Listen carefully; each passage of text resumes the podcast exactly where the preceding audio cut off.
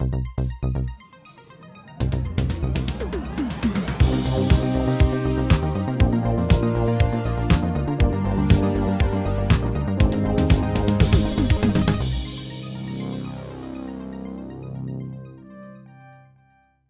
und herzlich willkommen zu der Episode 256 vom Outcast. Äh, ich bin der Nicola, wie sind wir von mir der Marco. Sally. Links von mir der Simon. Hallo. Ähm, Es ist gut, dass du gesagt dass es links ist. Weil, Ja, sonst gibt es noch das Durcheinander. ja, ja, ja, stellt euch vor, ihr wüsstet die nicht, wer wo hockt.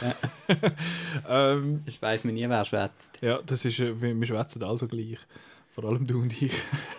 Ja. wer ist jetzt du, du, wo vis vis sitzt? Ich Nein, bin der also- Marco. was Ja, hab- genau. schon Also, ähm, wir besprechen heute zum ersten Mal seit einem Zeitchen mal wieder Kinofilm. Aktuell hätte ich jetzt fast gesagt, das stimmt nur noch halb. Ähm, aber wir haben jetzt seit irgendwie drei Wochen oder so keinen Kinofilm mehr besprochen, wegen Awards und äh, allem möglichen sonst dazwischen. Äh, wir, haben noch, wir haben noch Filme besprochen, die wir noch nicht gesehen haben. Äh, letzte Woche. Jetzt ein paar von diesen Filmen, die wir letzte Woche besprochen haben, dass wir uns darauf freuen, haben wir jetzt gesehen. Und das Ganze geht nur eine Stunde, habe ich gehört. Ja, fingers crossed. mal schauen, ob das stimmt. Äh, und darum fangen wir einfach gerade mal an mit der Kinowoche. Nicht der Morgenshow, mit der Kinowoche. Kinowoche. Hast du überhaupt noch etwas anderes gesehen? Ich nehme es an, oder? Nein. Kinowoche. Ki Kinowoche. Was haben wir denn sonst noch gesehen im Kino? Nicht? Ich habe nichts gesehen. Ich habe, noch, ich habe tatsächlich noch etwas gesehen. Yes, yes, yes! Ähm. ist immer wieder gut. Äh, wir haben im Angebot heute Puss in Boots, The Last Wish, Broker, Operation Fortune, Rooster Gare, Megan, Glass Onion, A Knives Out Mystery. Ich habe noch geschrieben A Knives Mystery, aber das Das hat aber nichts mit Kino zu tun. Das ist Ja, jetzt ein bisschen das ist, ist ein bisschen gleich. Banshees of Inisherin und Le Otto Montagne. Ähm, ein paar von denen haben wir alle gesehen. Ein paar haben, haben wir in verschiedenen Kombinationen gesehen. Aber ich fange an mit Puss in Boots, The Last Wish, weil die Kombination, die der gesehen hat, ist ich. miau, miau, in der Tat. Ähm, Puss in Boots, The Last Wish ist ein äh, Sequel zum 2011er Schreck-Spin-Off Puss in Boots, wo der Antio, An, Antio, Antonio Banderas Antonio. Ant Antonio. Der Antonio Banderas, äh, der gestiefelte Kater, schwätzt und dann macht noch Selma Hayek mit als, ähm, wie heißt sie jetzt? Perry Soft Paws oder so, Irgend- irgendetwas in die Richtung. Kitty Soft Paws heißt sie. Ähm, und jetzt in dem Neuen geht es darum, jetzt eben, das ist irgendwie eben über 10 Jahre nach dem letzten. Ich weiß nicht, wie sind ihr so Shrek-Universe und Puss in Boots-Universe? So ein Seich. Das ist ja Marco seine Meinung. Meine Meinung ist Bö. Bö, hast du die mal gesehen, Shrek-Film Ja, und so? Schreck. Ja, also der erste sicher. Ähm, die anderen müsste ich jetzt in meiner Bewertung schauen. ich, ich weiß es nicht mehr. Ja, aber äh, ist mir zumindest nicht nachhaltig in Erinnerung. Okay. Und dann weißt du, dann hat der Esel glaub, mit dem Drachen Babys. Ja, ja, irgendwie so. Wow. Mega cool. Aber Shrek ist ja immer noch voll in der Popkultur drin. Das ist ja memed to fuck. Äh, Ah, ja. d- Mega. Das ist, d- das, ist, das ist so in den Leuten, sage ich, bei den Leuten, die, sage ich jetzt mal, zwischen irgendwie 97 und 03 Jahrgang, hätte ich jetzt gesagt, ist das der Shit, so was Memes angeht und so. Ähm, Smash Mouth. Nummer ja, eins. ja, genau. All-Star von, Sma von Smash Mouth. Ähm, und es gibt ja auch in London gibt's ja immer noch so eine Touristenattraktion, wo man kann durchlaufen kann und dann ist das so eine Shrek-Geschichte. Das habe ich gemacht, jetzt mal letztes Jahr, als ich in London war. Und es ist super komisch. Einfach so, eine Kindershow, halt, wo du durch so einen Parkour durchlaufst. Aber egal. Äh, es geht jetzt um Puss in Boots The Last Wish. Eben da geht es jetzt darum, dass der gestiefelte Kater, der, die Büsis haben ja neun Leben, er hat jetzt acht von seinen neun Leben verbraucht. Nicht mich. Ähm, und jetzt hast du mir gerade zum Konzept ausgebracht. Er hat acht von seinen neun Leben aufgebraucht und äh, merkt jetzt so, scheiße, ich habe ja nur noch, nur noch eins Leben, das muss ich jetzt irgendwie äh, schützen und dann geht er zu so einer Cat Lady leben und äh, lässt sich dann einen Bart wachsen. Ähm, und dann kommt er mit über, dass es so einen, äh, so einen Stern gibt und wenn man dort ankommt, dann kann man sich etwas wünschen und er wird sich natürlich dann seine Leben wieder zurückwünschen. Ähm, dort begleitet wird er von einem Hund, so einem kleinen, der sich als Büsi verkleidet und der Kitty Softpaws, eben geredet von der Selma Hayek und dann hat es noch ein paar Schurkinen und Schurken, die ihn verfolgen. Der John Mulaney ist so ein Trump-esker Typ äh, und dann hat es noch die drei Bären mit ähm, äh, Goldilocks, wie heißt sie? Goldlöckchen halt. Äh, geredet im Original von einer recht lustigen Gruppe. Also das Goldlöckchen ist äh, Florence Pugh Und die, die Bären sind irgendwie Olivia Colman und äh, nochmal jemand bekannt. Ähm, genau. Jetzt, warum schwätze ich über den elende Puss in Boots? Der ist mega gut. das ist der Film, den wahrscheinlich niemand wird schauen. Also eben, Simon, bei dir erwartet es nicht, weil Animation so nicht jetzt gerade dein Lieblingsgenre an Film. Und, aber Marco, du musst den schauen. Das ist, der ist wirklich gut. Ähm, warum ist denn der warum ist denn du der, warum ist denn der so gut, fragst du dich jetzt vielleicht? Ja, also ich habe den Trailer gesehen und ich habe gefunden, man hat noch so ein bisschen, was noch cool war, man hat so wie Schlirken gesehen. Es ist so ein bisschen wie irgendwie ein Ölbild amix gesehen. Es wirkt so ein nicht, bisschen nicht so gemalt. ganz äh, langweilig Dreamworksig. Genau, und, Und, das so ist... vom Vibe her, ich finde ja die Kung Fu Panda Film finde ich eigentlich recht cool. Mhm. Und vielleicht hat das eher so den Vibe, so. Mehr Action und so. es ist schon, es ist definitiv mehr Action und man sieht jetzt, wir sind in so einem Post-Spider-Verse-Zeitalter quasi, wo man wirklich so, wo so die, die Studio-Animationsfilme halt nicht einfach alles so CG-Animation ist, wie das, was von Disney herkommt. Und das sieht einfach wirklich alles richtig cool aus. Sie haben äh, gewisse Ästhetiken eben von Spider-Verse so ein bisschen abgeschaut oder auch die Netflix-Serie Arcane ist auch so ein bisschen, äh, also es wirkt wie so eine Inspiration und es hat aber auch gewisse äh, Anime-Sachen, also da die Speedlines, wenn jetzt jemand mega schnell rennt, dass es da so die Linie hat auf der Seite, die gegen ihn gehen, ist immer noch schwierig zu beschreiben in einem, in einem Audioformat. Ähm, und das macht einfach mega viel Spaß und das ist wirklich auch noch äh, eigentlich noch eine gute Geschichte, dass der, dass der äh, eigentlich unsympathische Kater sich nachher so ein bisschen mit seiner Vergangenheit muss äh, auseinandersetzen. Und ich finde, eigentlich bin ich voll, voll das Arschloch gewesen und äh, habe nur auf mich geschaut und jetzt muss er sich da mit, mit dem auseinandersetzen und es ist einfach, aber ja, primär ist es, äh, ist es visuell richtig, richtig cool und das hätte ich überhaupt nicht erwartet, dass mich der, äh, dass mich der so reinflasht in dem Sinne, hat einfach auch geile Farben und, äh, und geile Ideen, was das Ganze angeht. Der, ja, der Humor ist so ein bisschen ist mal so, mal so. Es hat hin und wieder noch gute Sachen, aber ich habe ihn jetzt nicht, nicht speziell lustig gefunden. Und hat es so Cameos von irgendwie Pinocchio und Gingerbread Man und all die blöden Nebenfiguren so aus dem, aus dem Shrek-Verse? Es kommt, glaube ich, so, es, es hat äh, der Gingerbread Man kommt, glaube ich, in so einer kurzen Szene schnell vor, aber das ist, das ist wirklich nur noch so ein bisschen, so ein Cameo-mäßig, aber es hat, äh, es ist nicht eine Post-Credit-Szene, es ist einfach die letzte Szene im Film, wie man es eigentlich auch könnte machen, theoretisch, und dort äh, suggeriert es, dass dann als nächstes wieder ins äh, Kingdom Far, Far Away gehen und wenn man stilistisch und so ein bisschen von der Machart so etwas könnt erwarten bei einem neuen Shrek-Film, also von einem neuen Shrek-Film wird ja schon lange mal geschwätzt, ähm, dann bin ich voll dabei. dann freue ich mich mega. Erfolg von der Pentaveret äh, hat Hat der Mike Myers. Der Mike Myers, wo, wieder, wo dann seinen super schottischen Akzent auspackt.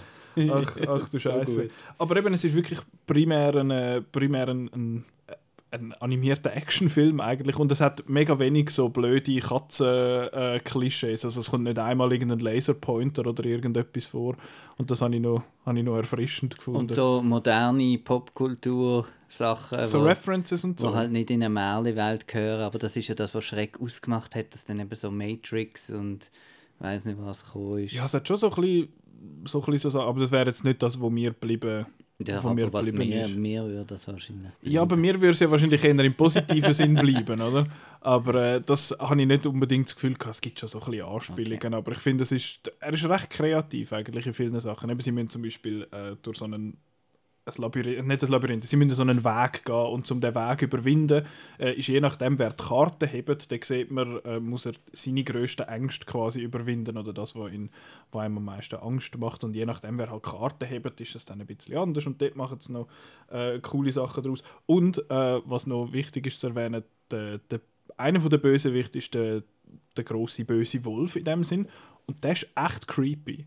Weil der hat so ein, der hat so ein Thema, wo er pfeift und dann gehört halt die andere, ah, es wird Schlägerei und dann hörst du halt das Pfeifen von hinten dran und dann die Katze erstarrt halt dann gerade so und er ist auch richtig, richtig cool animiert. Ähm, ja, mir hat, er, mir hat er wirklich gut gefallen. Ich bin total überrascht, dass ich so etwas sage über Puss in Boots 2. Ähm, aber wenn ihr die Möglichkeit habt, den noch irgendwo zu schauen, dann schaut den. Wirklich, wirklich gut. Also Simon, wann gehen wir? Ja, zuerst mal das Eis schauen. Das gibt es wahrscheinlich schon. Irgendwo immer zum Schauen. Aber ich nehme an, äh, allzu lang wird jetzt dann nicht, im, nicht mehr im Kino laufen, wie bei jedem Film. Das Also ist ich wäre sogar tatsächlich noch schauen, wenn er zu einer einigermaßen vernünftigen Zeit in Originalton gelaufen wäre, was aber leider nicht äh, der Fall war. Ja, da ist nur noch irgendwie am Also, Arena ja, 12 oder so. Zugegeben, eben Arena 12, wenn es wirklich, wenn es mir wirklich, wirklich wichtig gewesen wäre, wäre ich dort hingegangen, aber jetzt für so einen, oh, okay, Ja, ja. Puss in Boots 2, ha- habe ich jetzt nicht so Lust gehabt, da eine grössere Reise auf mich zu Du, wo ja einen Film vom Schlage eines Rio 2 verteidigt hast. Das war aber Ja. noch im alten Outcast, oder? Ja, ja. Mit ja, Video gibt's weiß, das, wer glaub ich, sogar. Aber jetzt Ja. muss ich ihn ja gar nicht verteidigen, jetzt haben wir ja schon einen Fan Ja. davon. Super! Puss in Boots, The Last Wish, ich hatte den sogar auf meiner Top 20 gehabt letztes Jahr, aber der war nur irgendwie an vier Tagen im 2022 noch drin gewesen. Von dem her ist es okay, dass es der nicht auf unsere Top 25 geschafft hat. Ähm, auch nicht auf Top 25 hat es geschafft, äh, einen, wo du und ich gesehen haben, Simon, und zwar ist das Broker vom Hirokazu Koreeda. Den hast du gesehen Mhm. in Cannes letztes Jahr, nehme ich an. Äh, Marco, das ist ein nicht slash noch nicht gesehen. ja. Genau. Schade, schade. äh, jetzt habe ich so viel geschwätzt. Bei dir ist es aber schon so Oh, lange her. oh, ja, also ich werde heute äh, in dieser Folge wahrscheinlich noch ein paar Mal sagen, oh, das weiß jetzt nicht mehr genau, weil es schon lange her Schon, bei dem und bei Banshees und sonst. Nein, Banshees geht noch, das war im ZFF. Gewesen, Ja, bei mir ist Broker am ZDF. Aber ähm, Broker ist noch länger her und äh, Otto Montagna ist auch ah, stimmt. Aber ja, ähm, also was hast du von mir wollen, dass ich jetzt Soll ich, willst du zusammenfassen oder soll ich? Du, du zusammenfassen, Also gut. ich weiss keine Details Ich mehr. bin ja bekanntlich auch so gut in dem.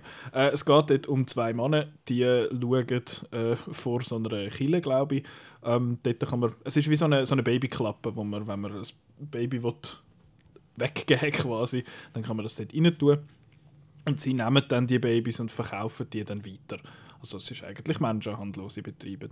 Sie nehmen dann eins von diesen Babys, das dort abgegeben worden ist und dann kommt aber die Mutter von dem Baby wieder zurück und sagt, sie will, sie will das Kind wieder und sie kommen dann irgendwie in so eine Gruppe und dann findet es also gut, wir verkaufen das jetzt gleich und nachher ist es eigentlich mehr oder weniger ein, äh, ein Roadtrip mit diesen zwei Typen, mit der, mit der Mutter, mit dem äh, Bub aus so einem Waisenheim äh, und nochmal so einem Typ, mehr oder weniger. Und dann geht es halt so ein bisschen auf die Geschichte, was die machen. Und eben, es tönt so, ah, es ist Menschenhändler und das ist eigentlich völlig etwas Falsches. Und das sind aber eigentlich gute, gutselige Typen in dem Sinn. Und ähm, ja, es ist so ein bisschen Patchwork-Family in dem Sinn. Also es setzt sich dann halt so eine Gruppe zusammen, wo, wo eine interessante Dynamik äh, bietet. Und ja, es ist, eben, es ist vom Hirokazu Koreeda, wo äh, Shoplifters gemacht hat und sonst ein, paar japanische Filme. Das ist jetzt ein, ein Film auf Südkoreanisch und spielt auch in, äh, in Südkorea. Und der Hauptdarsteller ist der, jetzt muss ich schauen, dass es richtig ist, Sang, Sung, Sang Kung Ho. Ich weiß es nicht. Auf jeden Fall der, der Hauptdarsteller von Sachen wie Parasite oder The Host oder so. Also von, von diesen äh, Bong Joon-ho-Filmen. Und ja, ich habe ich hab den nett gefunden. Ich bin wahrscheinlich mit ein bisschen zu hohen Erwartungen rein nach Sachen wie Shoplifters und Also äh, du bist ja ein Fan von. Shoplifters. mega. Ich finde den großartig. Ich ja, ich hätte ja dem die Stimme gegeben über Parasite für den besten fremdsprachigen Film dort bei den Oscars. Sind die im gleichen Jahr? Ich habe es gemeint. Nein. Oder ist es nicht der? Nein, nein, die sind nicht im gleichen Jahr, weil die haben ja beide Gone gewonnen, der Shoplifters. das ist Ah, ja früher aber, ah, Shoplifters war gegen Roma, gewesen, nicht gegen, nicht gegen Dings. Ja, nein, da hat meine... Da bin ich, bin ich definitiv Seite Shoplifters. Aber Roma ist auch toll. Ähm, aber ja, ich habe Shoplifters grossartig gefunden. Und du so auch noch gut. Ich bin ein bisschen underwhelmed gewesen. Also das Okay. ist ja die Geschichte, da habe ich in Cannes verpasst und habe dann nachher geschaut, also wo ich schon gewusst habe, dass der gewonnen hat und ich mich aufgeregt habe, dass ich ihn nicht gesehen habe und Mhm. so. Und habe den dann dort so nett gefunden, aber jetzt nicht so richtig wow. Und bei mir war es gerade ein bisschen umgekehrt. Gewesen. Ich habe dann eigentlich mit nicht wahnsinnig grossen Erwartungen den Broker geschaut und habe den dann eigentlich richtig gut gefunden. Mhm. Wirklich ein schöner Film, äh, wo aus meiner Sicht ein bisschen ähnlich, ähnliche Qualität hat wie auch der Shoplifters. Ja, und, ähm, also ich finde, man kann die beiden Filme durchaus vergleichen. Bei uns, dass wir vielleicht auch nicht ganz die gleiche, mit dem gleichen Gefühl rausgelaufen sind, hat vor allem mit, eben mit unseren unterschiedlichen äh, Erwartungshaltungen zu tun. Das kann gut sein, ja. Ähm, ich, han, ich bin dort rausgelaufen und dachte, der gönnt. Weil es erstens ein schöner Film ist und zweitens auch, finde ich, so ein einer, der sowohl bei einer Jury als auch beim Publikum gut ankommt. Beim Publikum, weil es halt einfach wirklich eben so ein bisschen das Warmherzige und so ein bisschen sympathische Charaktere ist und weil die Jury doch auch noch so ein bisschen, ja, äh, weil die Jury auch schon mal ähm, Correda die Goldige Palme gegeben hat und ich das Gefühl hatte, der ist jetzt noch ein bisschen besser gewesen. Hat dann bekanntlich nicht gewonnen. Aber ähm, Wer hat gewonnen jetzt? Wer Ja? Triangle of Sadness. Oh ja, pff, ui, ein lieber Hey. Broker. das war letztes Jahr. Gewesen. Nein, ähm, ja, also ich, äh, eben wie gesagt, äh, ist lang her und äh, ich mag mich nicht mehr an Details erinnern, aber ich bin wirklich, ich habe einen sehr herzerwärmenden, schönen Film gefunden, eben äh, paradoxerweise, wo es um eigentlich um recht ernste Themen geht Mhm. und das kann der Korea einfach wahnsinnig gut.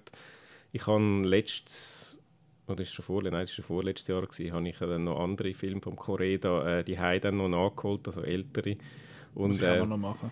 Und ähm, habe ihn, ich, ich habe ihn langsam ein bisschen lieber gelernt für das. Es war nicht das Liebe auf den ersten Blick, gewesen, würde ich sagen. Als ich meinen ersten Korea gesehen habe, habe ich das Gefühl, das ist so ein bisschen belanglos. Und äh, es passiert halt wenig und es gibt auch wenig Dramatik generell, weil äh, das hat ja der Chris schon mal gesagt oder geschrieben oder beides. Äh, Ja, bei Umi es sind, alle, es sind alle immer sehr lieb miteinander. Yes! Und es gibt wenig einfach so, wo, wo sich Leute anschreien. Also das gibt es im Korea-Universum eigentlich nicht.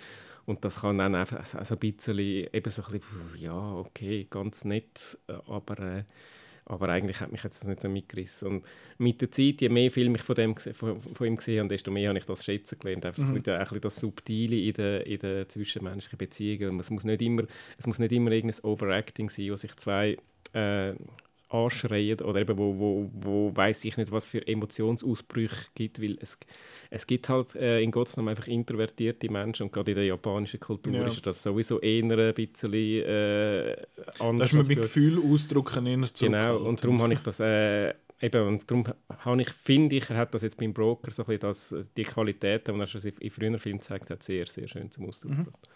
Ja, ich, eben, ich finde ihn ja auch nicht schlecht. Ich habe ihn wirklich gut gefunden, aber ist, ja, ich weiß nicht, ob er, ich weiß auch nicht, warum jetzt genau, dass du jetzt den Broker besser findest, doch ein Stück besser findest als Shoplifters und ich weiß auch nicht, warum dass ich Shoplifters so viel besser finde. Ja, eben, das, hat, das ist auch wahrscheinlich ein ist einfach so, vielleicht ist es auch Stimmung. Erwartung, Stimmungssache, Ja, was genau. gerade gerade Lust gehabt hast auf den Film, ob gerade etwas anderes hättest wollen. Ja. Gut, ich muss Ja. eben, bei mir ist es einer gewesen, der dann schon irgendwie am 20 ab 9 oder so im, äh, im, im äh, ZFF gelaufen ist. Und das ist dann irgendwie schon der vierte Film vom Tag und das ist dann immer so ein bisschen ein anderer Eindruck. Ich glaube, Shoplift, das ist in Toronto gewesen, ich glaube, erst der zweite dann am Tag. Äh, aber der ist wirklich, der ist mir einfach irgendwie eingefahren, deshalb, weil er einfach so ein bisschen, bisschen schön ist und der ist jetzt auch schön in dem Sinn, aber ich finde vor allem mir hat das Ende von Broker mega gut gefallen. Das ist dort, wo Mhm. dort auf dem, auf dem Jahrmarkt, wo es auf dieser Kilby, wo es einfach, ist einfach total herzig dann und das ist der Vibe, den ich mir eigentlich für die ganzen zwei Stunden gewünscht habe, den ich aber so nicht, nicht ganz bekommen habe. Aber empfehlen würden, würden also trotzdem. ja, auf jeden Fall. Ich auch. Gut. Dann gehen wir weiter. Ein Film, wo glaube weder der Marco noch ich würde empfehlen, ist äh, Operation Fortune Ruse the Gare. Das hast du nicht gesehen, gell? Doch, du hast den gesehen? Ja, Was? Ah, dann muss ich den vielleicht umschieben. Dann machen wir den nämlich. Oder komm, wir machen den jetzt. Ist ja gleich, der Marco hat schon lange nichts mehr gesagt. Äh, Operation Fortune Ruse the Gare. Zu dem sage ich auch nichts. Ja, Scheissdreck. so ein Zeich. Ähm, willst, willst du sagen, um was es geht? Oder, äh, Also, Rooster Gear, das geht um den Johnny, Johnny, Johnny Whiskey. Ähm, oder was ist dort der Witz? frag mich nicht. Ich weiß es nicht mehr. Mit dem, warte jetzt, mit dem, wo der Johnny, Was?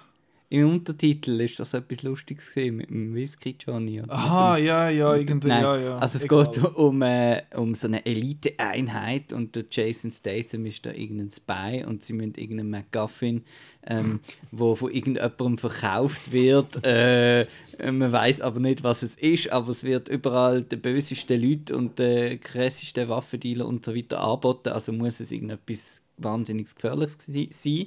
Und ähm, äh, er bekommt dann eine, neue, eine neue Kollegin an, an der Seite, so eine Hackerin, gespielt von der Aubrey Plaza. Und es gibt aber auch noch das Konkurrenzteam von einer, anderen Agency oder sogar der gleichen Agency. Und, ähm, ja, und sie müssen dann mit Hilfe von einem Hollywood-Schauspieler, äh, gespielt von äh, Josh Hartnett, müssen sie dann äh, dem, dem Waff, Waff, Waff, Waff, Wa McWaffin. am Waffeldealer, Mac, nein, am McGuffin-Dealer, am, am, Wa Am Waffeldealer. McWaffin. oh, egal. ach, äh, am Waffendealer Hugh Grant auf die Schliche irgendwie kommen und den beschatten und so. Ja. Und dann fräsen sie so ein bisschen überall um und machen ein bisschen auf James Bond und Mission Impossible. Genau. Einfach ohne Budget und ohne, Nicht so viel, ja. ohne gut.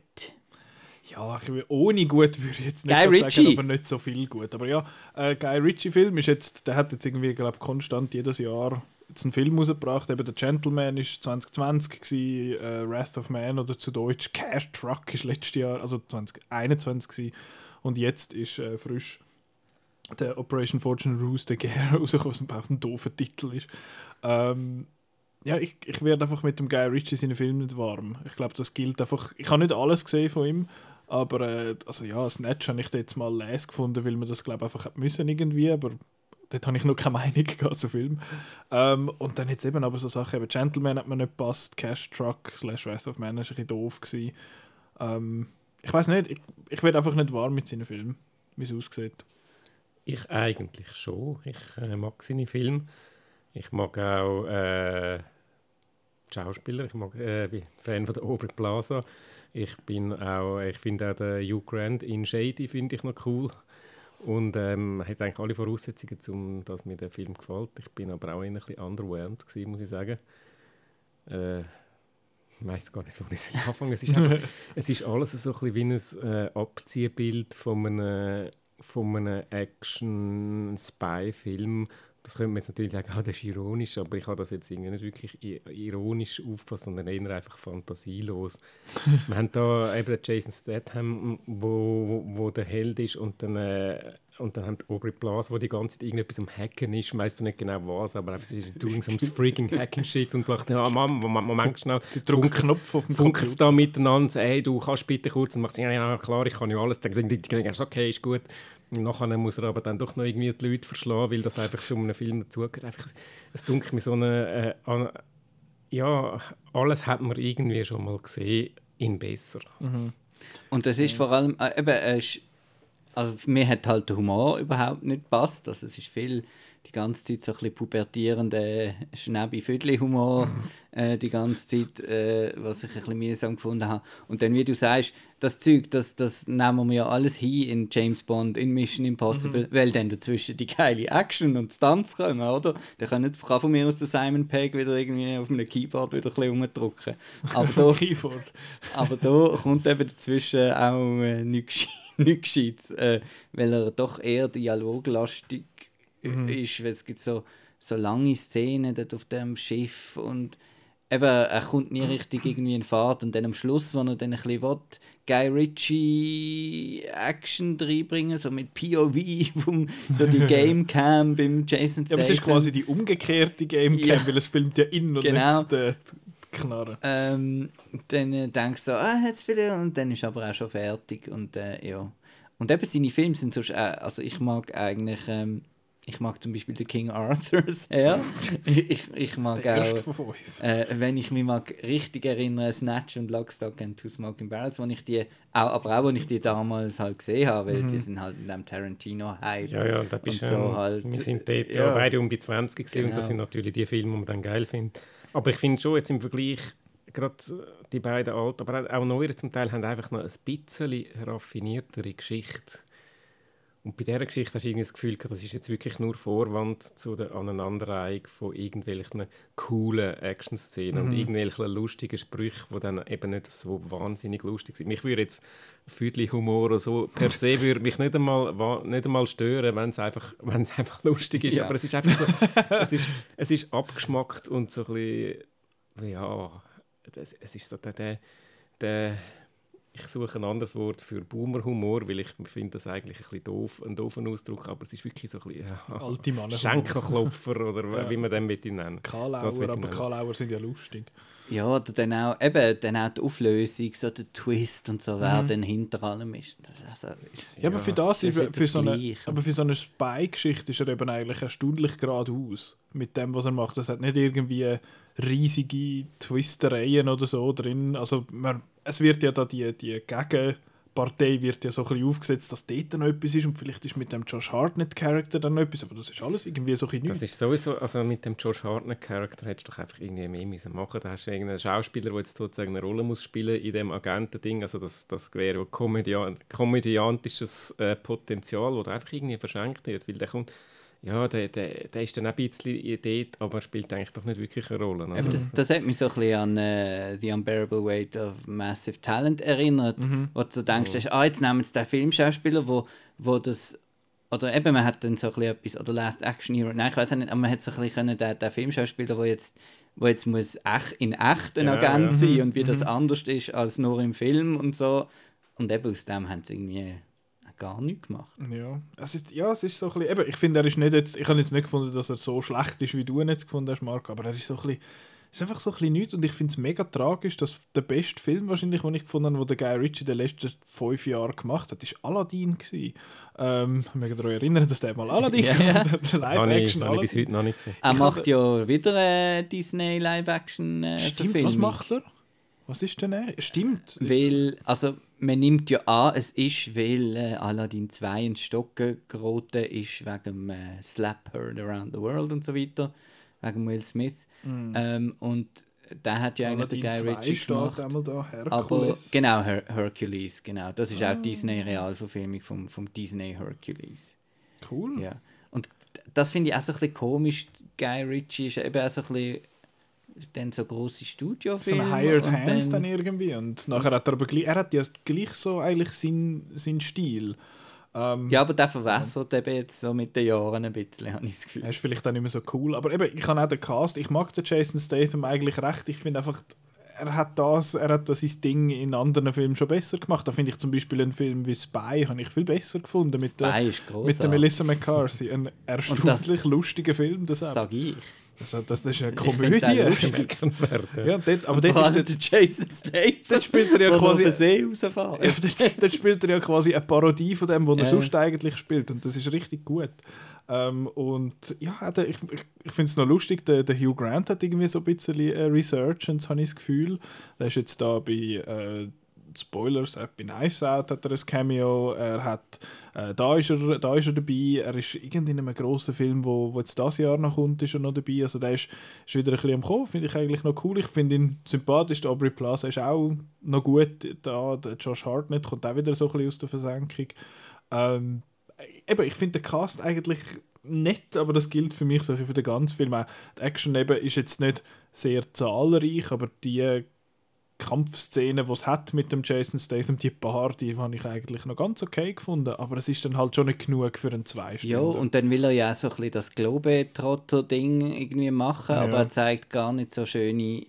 Also man, merkt, man, man merkt, sie haben müssen sparen und Ja. haben einfach ein paar Establishing-Shots und dann einfach ein bisschen in dieser Villa und so. Genau, aber ja. Thema Auf dem Schiff. Establishing Show, das hat ja ganz, äh, eine relativ kurze Szene in Cannes.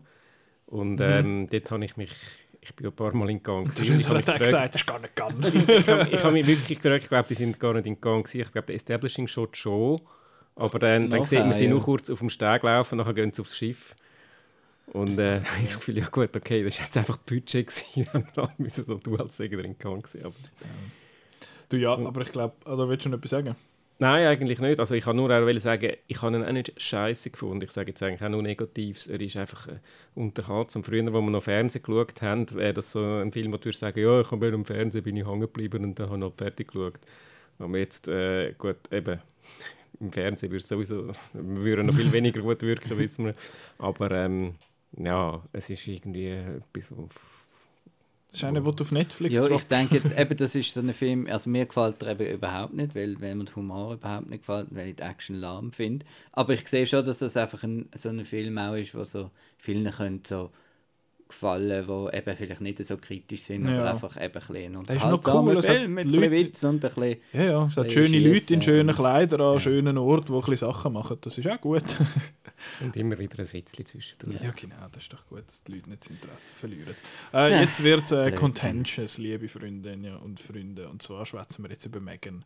Ähm, den hast du nicht gesehen, gell, Nein. Simon? Aber der Marco hat den gesehen und der Marco Ja. findet, «Wuh, Megan!» Und äh, du findest Mega N und ich finde Megan. ah ja, ja, das Ja. habe ich aufgeschrieben. Ähm, Also erzähl doch mal, um was es geht bei Megan. Also bei Megan geht es um ein Spielzeug, also nein, es geht um ein kleines Kind, das ihre Eltern verliert. Und ähm, sie wird dann von der Tante ähm, quasi adoptiert, also die hat Sorgerecht, so muss man sagen.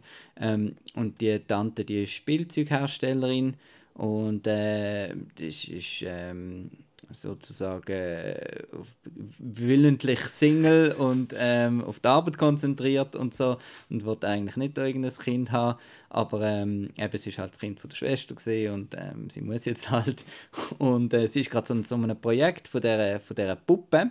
Megan, das es hat so eine neue interaktive super, ich weiß nicht Model 3 äh, Generation Android oder für was steht ja, Megan? Ja. Irgend so etwas.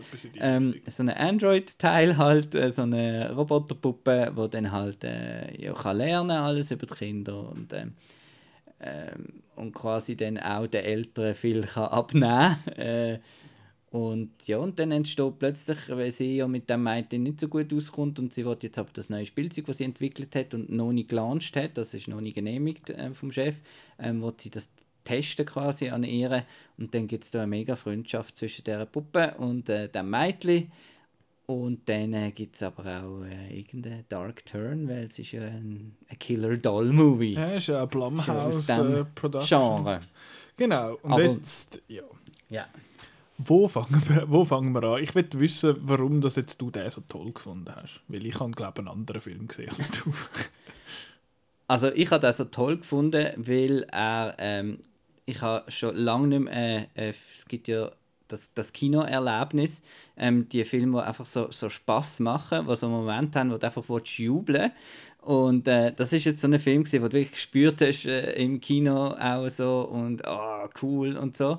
Ähm, sag mal ganz am Schluss, wo so eine, noch ein anderer Roboter dann ins Spiel kommt oder so, wo einfach so richtige coole, wirklich so Kinomomente haben, wo, wo man Freude hat, wo man den Plausch hat ähm, ohne dann irgendwie ein dummer Film zu sein, ähm, sondern auch eben wichtige Themen anspricht. Er ist sehr, sehr emotional ähm, und mit einer super Performance von, vom, vom Mädchen, McGraw heißt sie, und ähm, auch der Alison Williams. Ähm, eben super, dass es eigentlich die erste Hälfte eigentlich ein Drama eigentlich ist und ähm, und auch eben so ein bisschen, so ein bisschen kritische Sachen hinterfragt, eben mit Screentime und so weiter.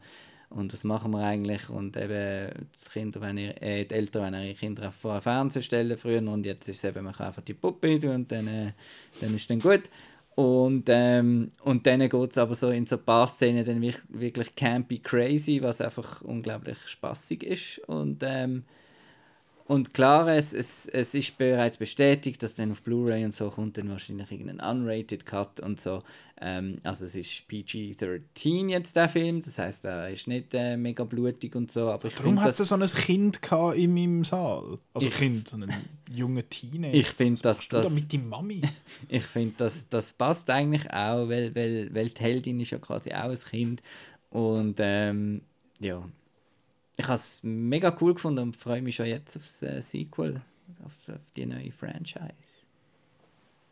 Und ja. der Score ist auch großartig und alles und super und die blöde Nachbarin und eben so richtig, ich, ich habe gerne gern so Filme wie, äh, wir reden ja amigs, äh, ich ne, bringe immer Cure for Wellness als Beispiel oder so, von so Filmen, wo eigentlich so wirklich äh, besser sind, als sie verdient hätten, so wie sie anfangen. Eben, es ist recht dramatisch gespielt, schön gefilmt, alles und so weiter. Und dann trotzdem halt das campy, over-the-top-Zeug haben, was einfach Spaß macht. Und so ist beides bedient. Ja, für mich ist eben das, der, der Mix eben nicht so aufgegangen. Für mich geht er ein bisschen zwischen Stuhl und Bank. Stuhl und Bank, Stuhl und Tisch, egal. Ähm, der, der Grund für das ist eben, du hast gesagt, es ist in der ersten Hälfte eigentlich ein Drama und das liegt vielleicht auch wieder ein bisschen an meiner Erwartungshaltung, dass ich sehe da so einen Puppen- und Horrorfilm, dann erwarte ich so Child's Play, irgendetwas und das ist er die ersten 100 Minuten einfach nicht. Oder die ersten 90 Minuten ist er das einfach nicht. In den ersten 90 Minuten ist er ein ist er eine Art so ein, ein Psychodrama fast schon mit irgendwelchen so dystopischen Elementen. Eben das, das Ding lernt äh, und lernt dann halt potenziell die falschen Sachen und interpretiert Zeug falsch und so. Ähm, ich habe einfach gefunden, der Aspekt ist nicht stark genug, um einen Film, den Film 90 Minuten lang zu tragen, bis er dann in den letzten 20 Minuten noch ein bisschen Spass hat. Und dann ist er ja dann völlig off the rails, wo sie dann dort äh, aus der Küche in den anderen Raum hineinläuft und so sich so verrenkt und so. Dann habe ich gefunden, jetzt ist es les. Und bis dann habe ich gefunden, es ist einfach so ein bisschen, äh, ja, es sind alle so ein bisschen, sind alle so ein bisschen traurig, außer der, der Chef von der, von der Alice Williams, der einfach so over the top ist. Und ich meine, wenn man da innen umschaut, äh, der Satz Kick Hasbro in the Dick, finde ich halt lustig. Weil äh, ich weiß, was die machen mit ihrer Preispolitik und so weiter. Ja, ich habe eher ähm, noch gedacht, das ist wahrscheinlich ein, ein, Aspekt, wo, sie dann, äh, wo dann das Mädchen zum ersten Mal zu dieser Tante kommt und dann sagt, ah, da ist da Spielsachen. Und dann sie, ah, das sind einfach Collectibles, keine Spielsachen. Genau. Ich so, ah, kein Wunder, findet Marco der gut. er sieht sich sehr in der, in der Alice. Oder der, der, die, die blöden Furby.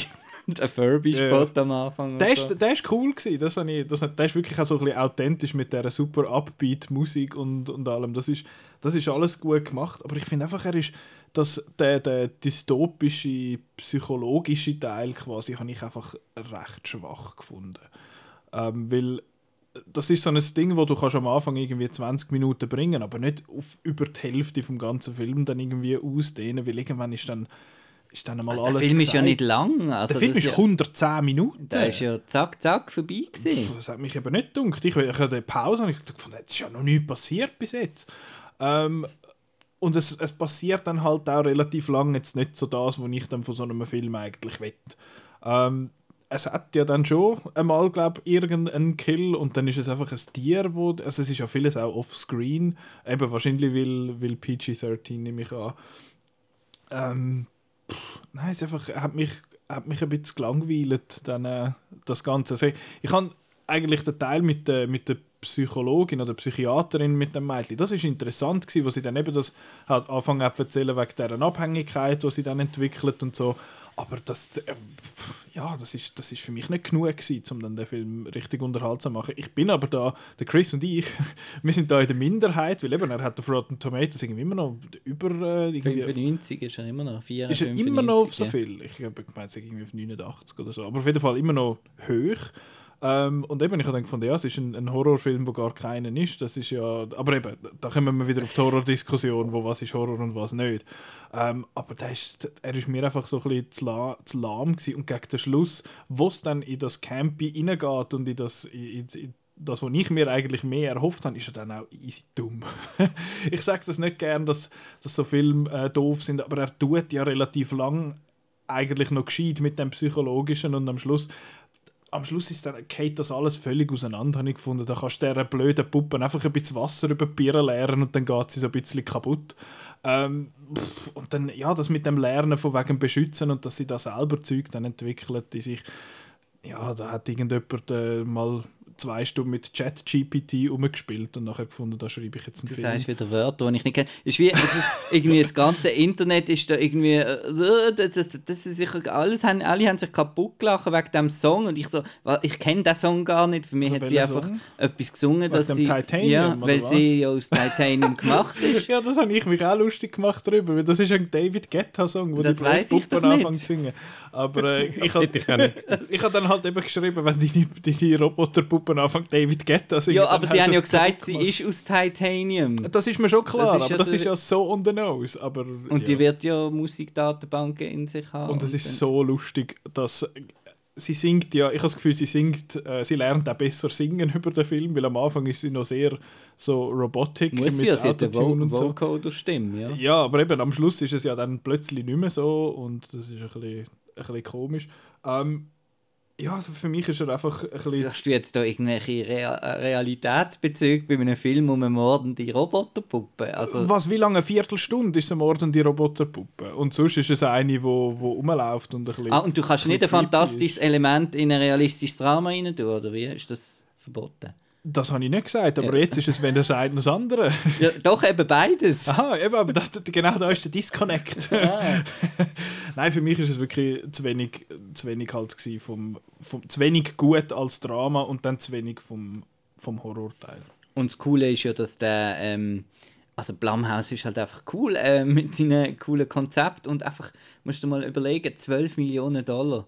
Ich meine der Robert Downey Jr. nimmt nicht einmal das Doppelte wahrscheinlich als, als Lohn. Der stapft das am Morgen nicht einmal auf. genau. Und die machen da so, so, so ganze Filme dafür und das hat dann natürlich auch Erfolg und das ist Ja, ja, das ist ja auch schön. der Grund, wieso jetzt der Horror so ein bisschen am Boomen ist. Mhm. Weil, weil man einfach sieht, dass man...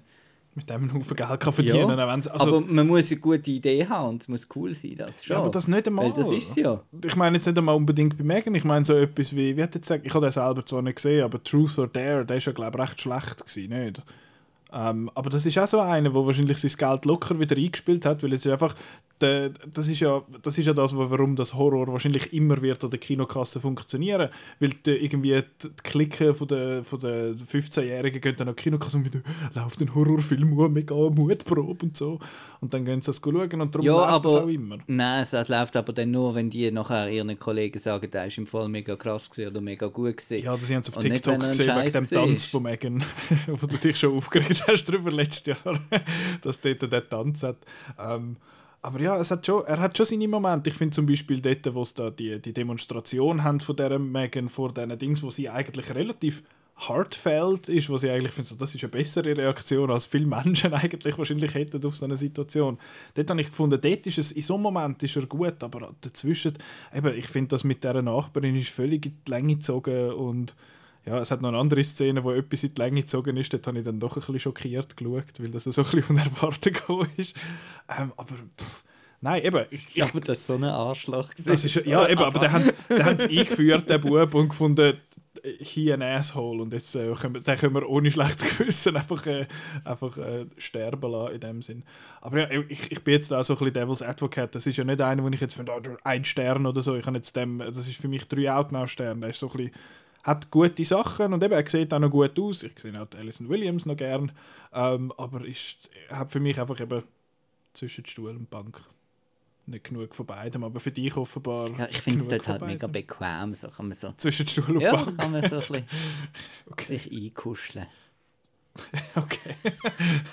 ich weiß nicht, ob jetzt die, die Metapher hinkt, glaube ich, ein bisschen. Nein, es ist auf jeden Ja. Fall äh, ein, ein super Film. Und äh, das hätte einen riesen, riesen, riesen Success gegeben.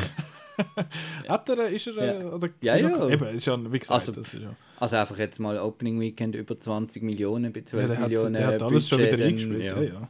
Ja, Marvel, müsste mal. Marvel müsste mal so einen Film machen, dann könnte ihr zusammen wieder ein bisschen Geld einspielen. Sie haben so ar eine ar arme Firma. Äh, jetzt drehen wir aber den Spieß um. Aber gehen Megan schauen, es ist, äh, Von mir der, aus. der kommt dann nochmal bei den Outnow Awards Ende Jahr. Ja, Der ist so gut. in der, in der, in der, der Award für den Film, den der Nicola blöd gefunden hat und der Marco gut. Ja. Ähm, Das und wird dann der Award. Ah, der ist auch noch in diesem Jahr gelaufen. Ja, er ist, ja, er ist offiziell ja, ist es ein 2023er Film, ist am 5. angelaufen. Äh, ein Film, der noch von letztes Jahr ist äh, und nicht im Kino gelaufen ist und jetzt auch äh, dann den Award überkommt für den Film, den ich gut gefunden habe und der Marco nicht, ist äh, Glass Onion, A Knives Out Mystery. Den haben wir alle drei gesehen, ist das, äh, ist das Ja. Wahrheit? Ähm, alle leider nur auf Netflix, weil Netflix eine dumme Firma ist und einfach wahrscheinlich einen Haufen Geld äh, auf dem Tisch liegen lässt, weil sie ihn nicht ins Kino gebracht haben. Ähm, ja, Simon, du hast noch nichts zusammengefasst. Der ist noch nicht so lange her. Willst du mal erzählen? Zusammenfassen. ich wir, kann sind sagen. sowieso, wir sind sowieso immer zu, äh, viel zu lang mit dem Zusammenfassen. Von dem her äh, können wir das sehr äh, kurz Dann halten. haltst du dich Also, kurz. Ja, ein äh, Millionär gespielt vom äh, Edward Norton äh, lässt eine Gruppe von Leuten, von, ähm, von ehemaligen Kollegen oder immer noch Kollegen auf eine Insel ein. Und äh, auf, unter diesen Gästen ist auch der Benoit Blanc, äh, Blanc bekannt als Detektiv aus Knives Out. Und äh, dann ähm, passiert dort ein Mord und dann muss man herausfinden, wer es war. Genau. Und er lädt ja die Leute auf die Insel ein für so eine Murder Mystery Party, quasi Genau, ein Krimi-Dinner auf, einer, auf einer reichen Und das Insel. Krimi-Dinner wird dann aus dem... Wird dann ernst. Ja, Genau. genau. Äh, und ernst ist der Film aber ja überhaupt nicht. Nein. Und lustig auch nicht. Äh, das würde ich so jetzt nicht sagen. Ähm, genau, jetzt Knives Out ist ja, glaube können wir glaub, alle sagen, dass wir den toll gefunden haben. Oder? Grosses Kino. Super. Also gerade immer aufstehen und äh, Michael Shannon. Ja. der, der, ist einfach, der ist einfach grossartig der Film. Den habe ich viermal im Kino gesehen. Ja, Marco, Leid- für mich ist das viel. Ja, ja, aber es ist, es ist halt Lightning in a Bottle. Schon ein bisschen, ja. Ähm, nicht jetzt gerade so in dem Ausmaß wie gewisse andere äh, Sachen, aber er ist dort genau zur richtigen Zeit irgendwie am richtigen Ort gewesen. Weil auch das, das Murder Mystery Sache, äh, die, die, das Genre ist so ein bisschen angestaubt gewesen. Man hat irgendwie nie wirklich etwas Gutes mehr gesehen. Und dann hat er das ausgraben und gefunden, so, jetzt machen wir wieder etwas Cooles. Und dann hat er das jetzt einfach gemacht. Und jetzt, äh, Glass Onion hat ja dann Netflix hat dann eben Sequels gekauft. Also er hat dem Ryan Johnson 450 Millionen gezahlt für zwei Filme. Was völlig krank ist, wenn man denkt, dass der erste Knives Out 50 Millionen gekostet hat und wahrscheinlich drei Viertel von dem sind an Cast gegangen. Ähm, jetzt da hat man einen Cast, wie eben der, der Daniel Craig ist wieder Jetzt da. sie halt Griechenland noch schnell ein Haus gebaut. Ja, ja, genau. Der, der, der Daniel Craig ist eben wieder dabei als Benoit Blanc, dann der, eben der Edward Norton und dann aber noch so illustre Gäste wie der Leslie Odom Jr., den man kennt aus, zum Beispiel aus, der, aus dem Theaterstück Hamilton. Dann der Catherine Hahn, wo man, kennt man sie aus sonst etwas außer WandaVision? Also ich kenne sie von dort. ja, ja. Die Also, kennt man aus jedem äh, zweiten Film, aber viele kennen vielleicht ihren Namen nicht. Das ist eine von Aha, denen, die ja. jetzt mega Bad bekannt Moms hat. und so weiter. Also ich nehme an, die hat bei, ich nehme jetzt an, die bei Saturday Night Live oder so Ist wahrscheinlich möglich, ja. eventuell angefangen. Aber sie hat schon vorher viel, viel gemacht. Mhm. Und der, der Chanel Monet, dann der Dave Bautista, äh, Jessica. Ich habe gelernt, dass man ihren Namen nicht Henwick, sondern Hennig ausspricht, offenbar. Sie nennt sich In so. einer, wieso ist in die einer Rolle, guess. Äh, Äh, und, in, und es hat noch ein paar Gwyneth. Paltrow hast du noch ver- vergessen. Gwyneth Paltrow? Ja. So, Ah ja, sie ist... Äh, Was? Gwyneth Paltrow? äh, so, so ein Zeich. Äh, Also, ähm, äh, Das ist ein bisschen schlecht. Willst du sagen? ich eigentlich wollte. Kate Hudson Kate sagen. Hudson. Die andere Blondfrau. Nein! ja, nein, ich weiß schon. Die sind in einer ähnlichen Zeit äh, so. bekannt Ja, ja. worden. Ich kann auch noch Oh. gerade auf Kate Hudson hinweisen und mir Ja. ist ihr Name nicht in den Sinn gekommen. Und da bist du mit der Gwyneth Paltrow.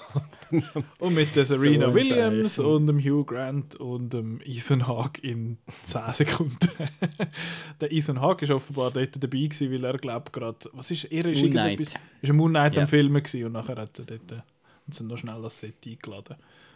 Ja, ähm, jetzt Marco, du bist von dem enttäuscht gewesen. Sehr. Also hast du ihn dann schlecht gefunden oder einfach meh? So ein bisschen okay. Ich habe ihn mehr gefunden, weil unterhaltsam ist, das ist schon gegeben, eigentlich schon so ein bisschen. Steht ja Ryan Äh, Johnson drauf, der muss Ja, und es ist ein Mystery und man will ja schon wissen, was da passiert und so weiter. Und es hat coole Schauspieler, wo, wo den Plausch haben, wo man auch sieht, dass sie den Plausch haben und sie so ein bisschen Ferien machen wahrscheinlich eher. Ähm, Ist doch schön. ähm, und, ähm, aber einfach, äh, es ist halt eben so, dass der erste halt so toll war.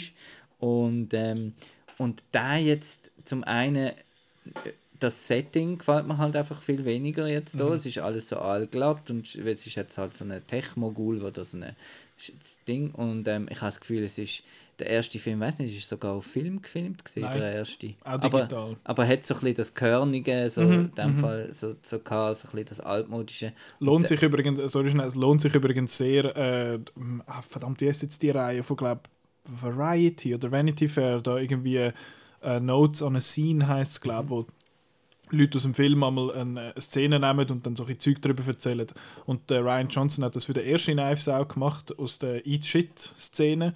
Und dort hat er eben erzählt, dass der Steve Yedlin, sein, äh, sein Kamera sein Kameradude, dass der da recht technisch versiert ist, um dann eben so Skripts zu schreiben und so, damit nachher das Blooming dort so äh, bei den Rändern, wenn sie äh, bei den Fenstern, wenn sie Gott, warum geht das Setup? Ähm, vor lauter, lauter gestikulieren. Ähm, wenn das Licht so durch die Fenster reinscheint, dann hat es wie so einen Rand einmal bei Film und er hat das wie so können simulieren mit, äh, mit Technologie in dem Sinn. Äh, und das lohnt sich auch sehr für äh, Glass Onion. Dort hat er einfach die Szene auseinandergenommen, wo sie zuerst an dem Pier ankommen und wenn er dann halt eben erzählt, wie dass er mit Blocking geschafft hat, also wie die Leute platziert werden und so. Das ist mega interessant, kann man schauen. Good stuff. Gut, back to topic. Wo bist du? Ähm, gewesen? eben, darum, äh, den habe ich jetzt gefunden, hat viel mehr so einen so eine digitalen Look, aber es hat glaube ich auch mit Netflix zu tun, Sachen gesehen auf Netflix einfach irgendwie anders aus. Ich weiß auch nicht, ob die selber noch irgendetwas so. äh, einstellen. amix. ähm, und dann ist es, ähm, ist er einfach, äh, ist er mehr eine Komödie, also hat, ist mehr auf lustig und äh, Ryan Johnson und lustig finde ich nicht so seine Stärke eigentlich, wenn Du wir bei Last Jedi Last ja Jedi. gesehen hat. Und, und auch in seinen anderen Filmen, ich finde ihn besser, wenn er ernst ist, wie Looper oder so, außer Brothers Bloom, den finde ich lustig. Ähm, und, ähm, und das Dritte, was ich wollte sagen, er ist so ein bisschen, ähm, wie sagt man, ein bisschen pretentious. Also er hat jetzt wirklich das Gefühl gehabt, aha, jetzt habe ich da von Netflix alles bekommen, jetzt nehme ich mir die, äh, weiß nicht wie viele Stunden, um den Film zu erzählen und, äh, und er geht so ein bisschen lang und, und, und er macht eigentlich wieder so ein bisschen den gleichen Gimmick mit der gleichen Struktur und die Auflösung ist einfach weniger befriedigend. Das Mystery selber an sich ist viel weniger spannend. Es, es lebt viel mehr eben von den Figuren und wenn man die nicht so die sind einfach so Karikaturen und wenn man die nicht so lässig findet, dann, äh, dann findet man den Film halt auch ein weniger lässig und ähm, ja, und auch so ein bisschen die, die, oh, die, die Reichen sind blöd und so, hat er, hat er irgendwie viel besser angebracht, finde ich, im, im, im ersten Film, als jetzt da ist es mir einfach zu platt gewesen. Und äh, der grösste Punkt ist, ähm, dass ein Charakter, eine Figur wie Anna de Armas, wo wirklich so ein bisschen das Publikum ist, was Herz ist, wo, wo man voll auf der Seite ist, dass die irgendwie fehlt, dass das irgendwie, man versucht es da mit jemandem, ähm, aber es hat für mich einfach nicht so funktioniert und darum äh, bin ich viel weniger dabei gewesen irgendwie. Also, es gibt ein paar Leute, die sagen, «Oh, es ist quasi der gleiche Film wie der erste. Also ich finde, das stimmt überhaupt nicht. Das ist ganz ein anderer Film. Er ist komplett anders aufgebaut. Er hat einen komplett anderen... Nein, nein, der Ton nein, ist, also- Der Aufbau, das ist das Nein. eine Flashback in der Mitte, was machen. Das ist das, ist Ja, das aber das wo- ist ja eigentlich das, was Knives Out ausgemacht Das hat, dass man Clou gemeint hat, äh, das ja. Mystery sei fertig und dann kommt das Mystery erst und das ist ja da genau das Gleiche. Ja, aber das ist ein Punkt. Der Rest Ja, vom aber Film das ist ja viel der anders. Punkt Also, eigentlich. Ich finde, es hat gleich noch genug rundum. Also eben, wie du sagst, Nein, aber das, das ist jetzt doch ist ja billig, wenn du das zweimal machst. Also, ich finde, es ist genug, es ist genug anders in dem Sinn. Also, mich hat, mich hat jetzt das Abteil nicht wirklich gestört. Mich hat es mehr gestört in dem Sinn, dass das Mystery an sich einfach nicht gleich gut ist wie das erste. Das ist der, der Murder-Mystery-Teil von dem Murder-Mystery-Film ist einfach nicht gleich stark gewesen. Ich finde auch, dass das erste das Skript vom ersten Film ist einfach viel tighter. Also es ist, äh, es ist knackiger erzählt und es ist alles einfach ein bisschen ja, es ist einfach alles ein bisschen, ein bisschen besser äh, an dem und ich finde, die Comedy in dem Film funktioniert eigentlich recht gut. Ich habe es recht lustig gefunden. es hat einfach zu viel, zu viel. Der, der, der, Knives Out, der hat zwar, der erste hat zwar so ein paar Sachen mit irgendwie, dass er da am, am Tweeten ist und so, mit den Alt-Rights und so, aber ähm, ansonsten ist er eher zeitlos und der bringt jetzt eben wieder alles so, so, so, so Cultural References rein, wo, wo, wo irgendwie nicht so passen, weil ich finde, hat der erste Knives Out eben auch die Figur von Benoit Blanc habe ich so ein bisschen zeitlos gefunden und das wird jetzt auf so auf die heutige Also Zeit wie, zu wie so ein sehr Tech, fokussiert. so Ja, Elon musk zum einen Typ und auch ist. alles immer mit dem Jared Leto und dem, das, das Zeug, oder? So Er wird Sachen. wahrscheinlich weniger gut altern als Ja. Knives Out. Das kann sein, aber das, ja, mag äh, es hat ja ein paar, äh, eben sie sind ja zum Beispiel, es hat eine am relativ früh, wo der Benoit Blanc dort in der Badwanne hockt und mit ein paar bekannten Leuten Among Us spielt, wo ich gefunden habe, okay, das ist irgendwie einfach etwas. Ähm, die Leute in, der, in diesem Zoom-Call ist eben, die, wie heißt sie? Angela Lansbury. Genau, wo ja, glaube ich, auch erst letztes Jahr, Murder, She Wrote.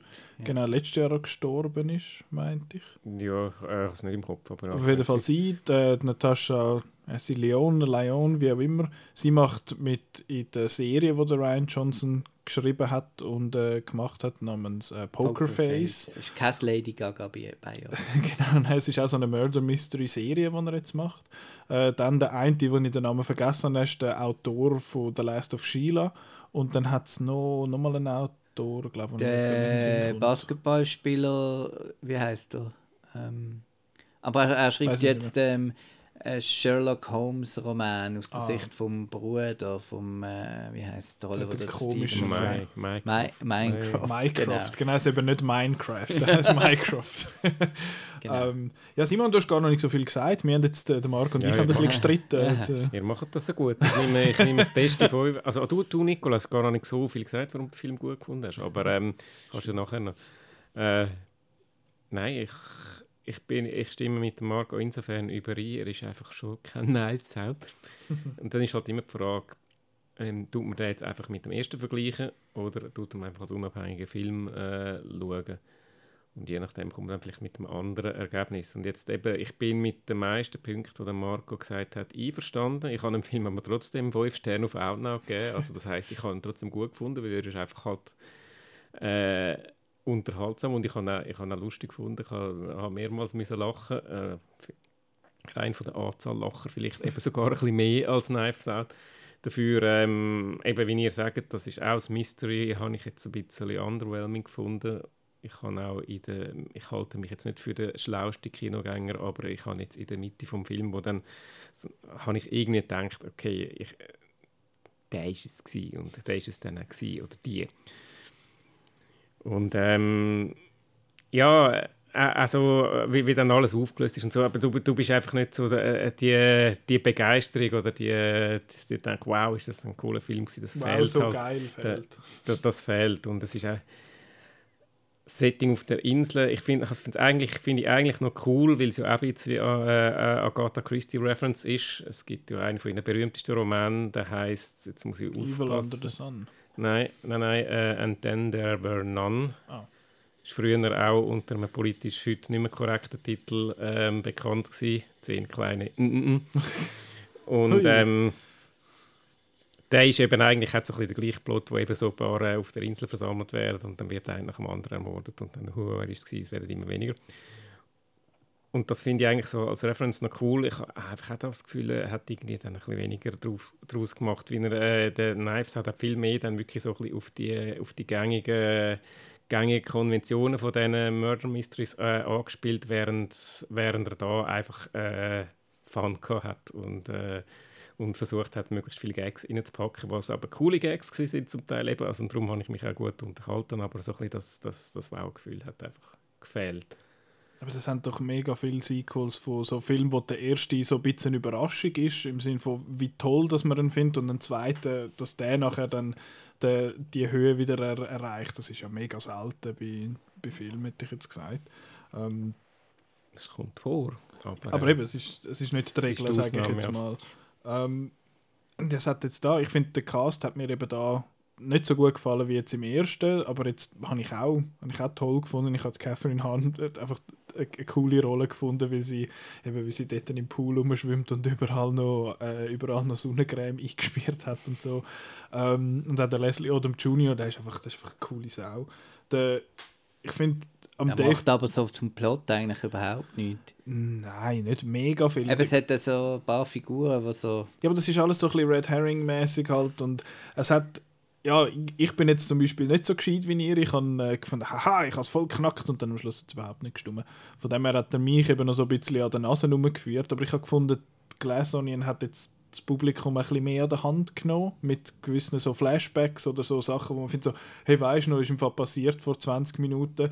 Äh, ich meine, die ganze Sache mit dem, mit dem Baseball im ersten Knives Out, das, hat, das ist nie irgendwie erklärt oder so worden. Da ist einfach selber aufpassen. Und jetzt bei dem Glass Onion erzählt er dort noch ein bisschen, ein bisschen mehr, was das angeht. Das ist jetzt nicht wirklich nötig gewesen. Aber zum nochmal schnell beim Cast äh, bleiben, der Dave Batista, habe ich, ich habe ihm den Nerd, Twitch-Streamer, habe ich ihm überhaupt nicht abgekauft. Ähm, aber so der, der Toxic Masculinity äh, Andrew Tate Style-Typ eben dann irgendwie schon. Und ich finde sowieso, er ist von diesen Wrestler-turned-Actors äh, fast, fast der Beste. Wenn ich jetzt noch vergleiche mit so einem John Cena oder Dwayne Johnson oder so, hat er, kann er auch richtige Rollen spielen und nicht nur einfach so, so immer ein bisschen das Gleiche. Und kann er auch selbstironisch. Und er kann das eben gut. Der John kann Cena kann es eben nicht ja. so gut. Ähm, ich, ich habe ihn auch gut gefunden in, in, in dieser Rolle. Ich habe auch Janelle Monet gerne gesehen. Also es ist casttechnisch gut gewesen. Und der Edward Norton, wir haben es gehabt von Leuten eben mit Josh Hartnett, der wieder aus der Versenkung rausgekommen ist. Der Edward Norton hat jetzt irgendwie seit 10 Jahren keinen Film mehr gemacht oder so. Ist Birdman schon 10 Jahre alt. Sieben. Siebeneinhalb, 2015 ist der, oder 14 ist der gewesen, glaube 14 oder 15. Ähm, ja, der hat seitdem nicht mehr wirklich etwas gemacht und ich habe irgendwie vergessen, dass ich, den mega, dass ich ihn einen mega coolen Schauspieler finde und ich habe ihn auch da äh, gut gefunden. Eben der Daniel Craig hat, glaube einfach die Zeit von seinem Leben bei diesen Filmen und ich finde, mich stört auch sein Akzent überhaupt nicht. Ich finde, äh, ich, ich habe beim ersten Mal schauen von Knives Out ihn ablenkend gefunden und mittlerweile finde ihn, finde ihn sehr lustig. Ähm, ja, viel mehr gibt es sonst eben eigentlich, eigentlich nicht mehr zu sagen. Eben, Ich Aber du, wo immer alle Filme zu lang findest. Also ist zu lang. jetzt wirklich zu lang. ja, natürlich. Er, das, Also, Setup, das ist wirklich Setup ist viel zu lang. der Film. Ja, ja, ein bisschen. Aber das kann ich jetzt, da habe ich es jetzt verze- jemandem wie dem Ryan Johnson verzeichnet, so etwas noch eher als anderen. Aber Das äh, hat mich jetzt da auch nicht gestört, weil es einfach wirklich unterhaltsam ist. mhm. also das Pacing ist ja relativ zügig. Ja, Ähm, aber der, der Schluss mit dem Feuer und so. Also. Ja, der Schluss ist ein bisschen, das stimmt, der Lame. Schluss ist ein bisschen lang, aber es, ja, ich finde halt, dass er eben am Anfang so ein bisschen so tut, als wäre er jetzt ein bisschen, macht er ein bisschen auf Last of Sheila halt äh, und den finde ich, ja, find ich ja toll. Du sagst zwar, aber hast auf Letterboxd gleich 3,5 Sterne gegeben, also das ist, so schlecht findest du ihn ja nicht. Was Ähm, will ich jetzt? Last of Sheila, ja. Ja, Du bist einfach ein bisschen querulantisch.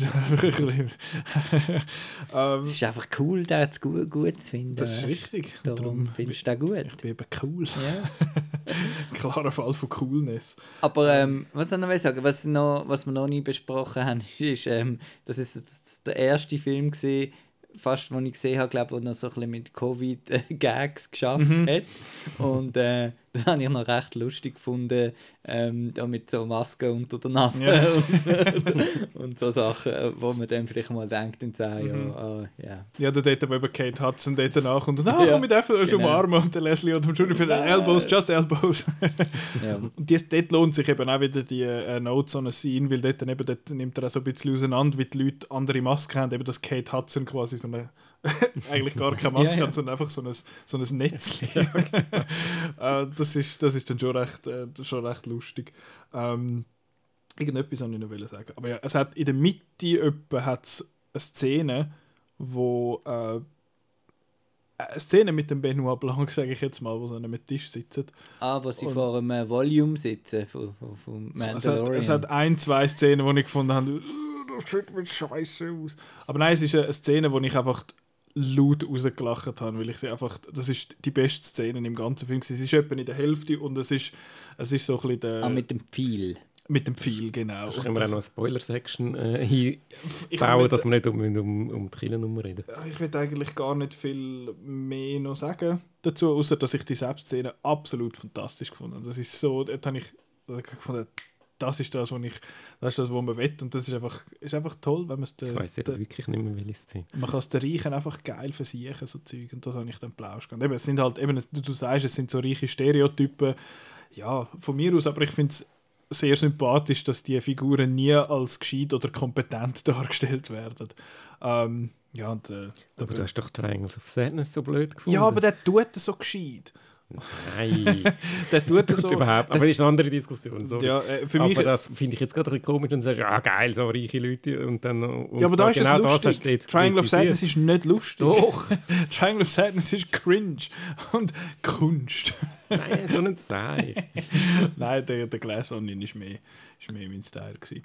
Ähm, äh, Finde ich aber, hat sonst herzlich wenig miteinander zu tun. Die zwei. Ja, muss ich sind mal auf einer Sie Insel. Aber es ist schon ein bisschen Sie ein Thema das lustig. Jahr. Also ich habe jetzt gerade an den Ja, Menü, den Menü auch wieder gedacht. Ja, fuck, fuck the rich. Nicht literally, aber figuratively.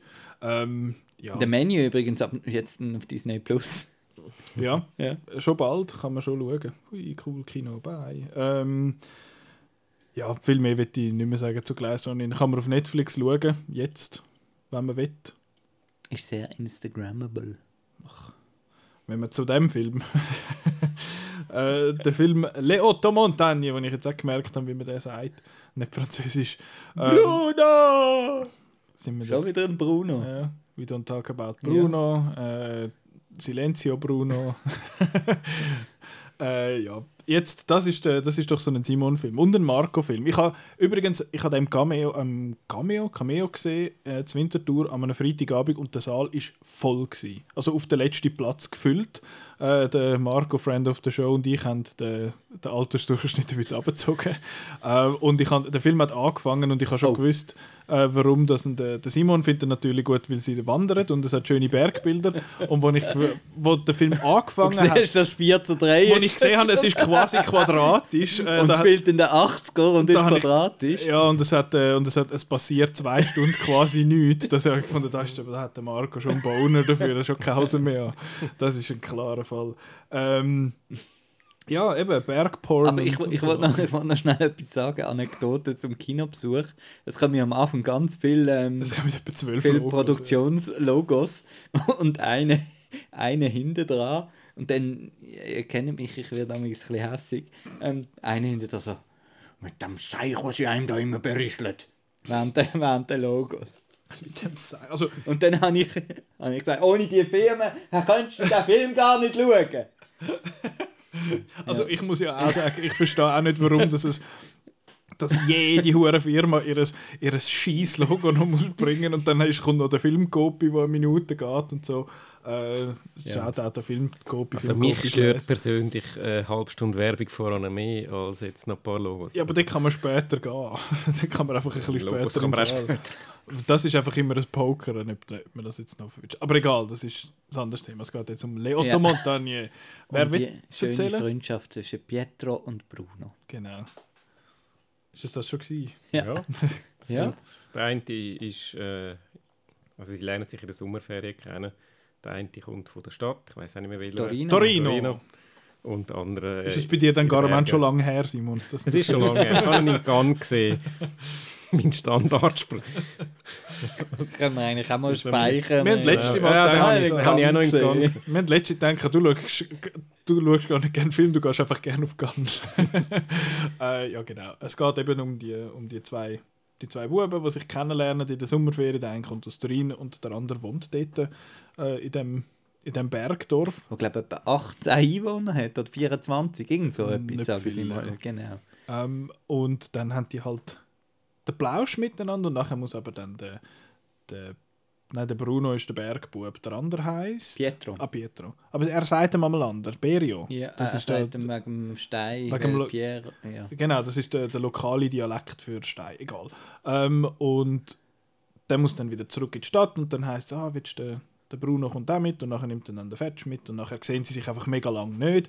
Und dann, nach vielen, vielen Jahren, treffen sie sich unter traurigen Umständen, in dem Sinne treffen sie sich wieder und bauen dann auf einem Berg ein Haus.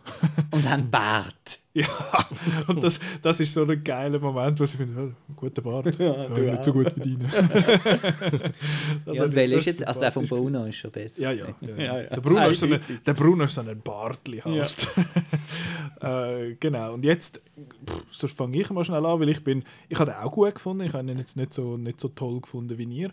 Aber ähm, ich habe den auch schön gefunden, weil es halt ein Film ist, wo halt schön ist zum Anschauen. Ich bin jetzt nicht so 4 zu 3 äh, geil wie der, wie der Marco, aber der, es hat schöne Einstellungen von, von Bergen und so und es ist einfach ein, ein gemögiger Film in dem Sinn, dass sie einfach, sie sind dann dort oben und bauen so ein bisschen das Zeug und dann haben sie es auch relativ lang ja, ist einfach, plätschert sie so ein bisschen und es ist so ein bisschen schön und sie gehen ein bisschen in dem, äh, in dem Dings schwimmen und dann kommen noch ein bisschen Leute dazu und dann geht der Mann noch irgendwo auf Nepal und so, das ist alles, äh, das ist alles irgendwie schön und ich habe so fest gehofft, dass die Streitszene, wo ja früher oder später irgendwie muss kommen, ich gefunden, der Film kommt 80 Sterne über, wenn die Streitszene nicht kommt. Ich bin so ein bisschen im Korea-Modus. Und nachher fangen sie so ein bisschen an streiten und dann, schon aus. Und nachher irgendwie fünf Minuten später, ah, ist schon wieder vorbei, alles gut. Okay. Ähm, aber ja, es hat so eine gewisse, eine gewisse melancholische Stimmung halt, die immer drüber ist, obwohl er eigentlich sehr, sehr schön ist so ein und, und so ein Natur und schön und positiv, aber trotzdem auch eher traurig, weil eben beide sind irgendwie mit ihrem Leben nicht so ganz zufrieden und suchen sich so ein bisschen selber und ja, es ist einfach es ist eine, es ist eine schöne Freundschaft, die sich dann... sich dann Bittersüß. Oh, willst du das gerade so sagen?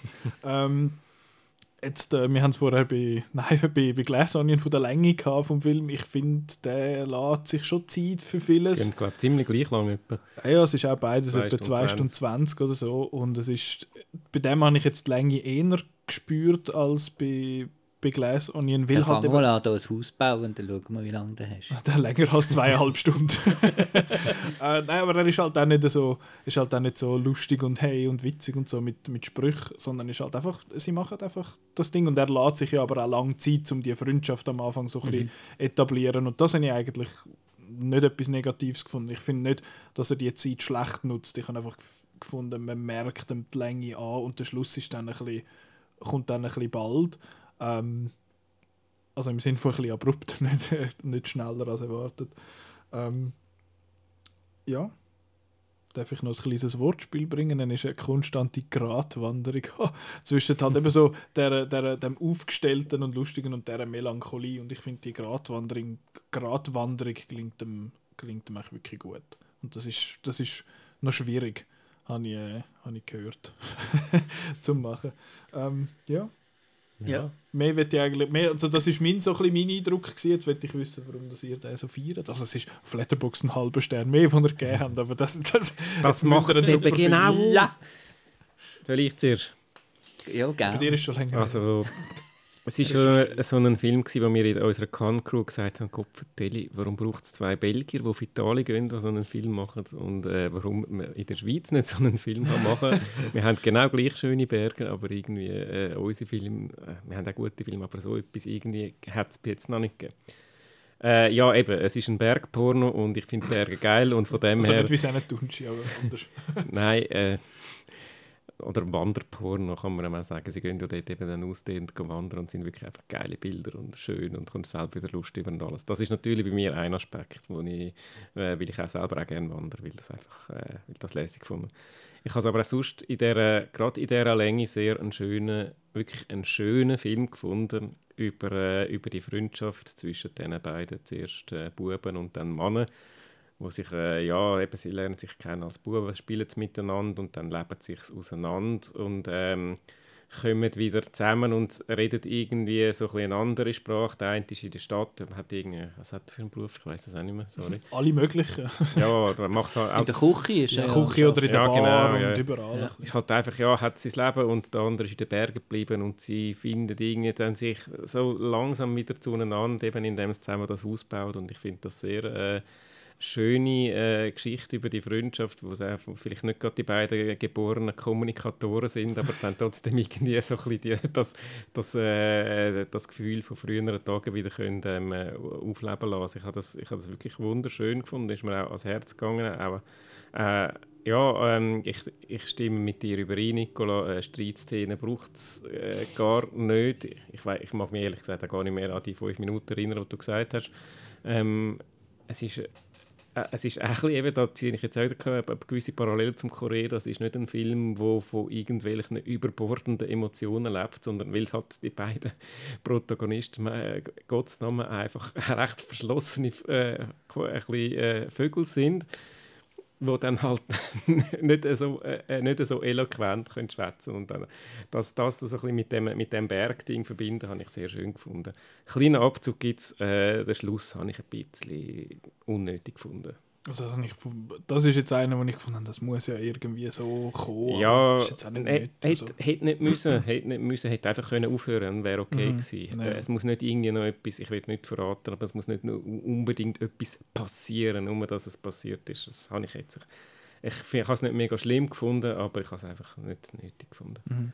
Das, was du sagst, eben, dass es so ein bisschen, dass es erstaunlich konfliktfrei auskommt, finde ich eben eigentlich noch interessant, weil der Film, also die Handlung bietet ja eigentlich viel Konfliktpotenzial im Sinne die von, Konflikte sind ja auch da, aber sie werden nicht ausgesprochen. Und äh, ja, das, das ist Das dann halt ein stimmt. bisschen subtiler. Da, da hat gerade jetzt noch keinen keinen Oscar-Clip, wo ein Schauspieler sich kann zeigen wie er kann ausbrechen kann. Aber ich finde eben, dass das Subtile zwischen diesen beiden Typen, finde ich, das finde ich viel spannender.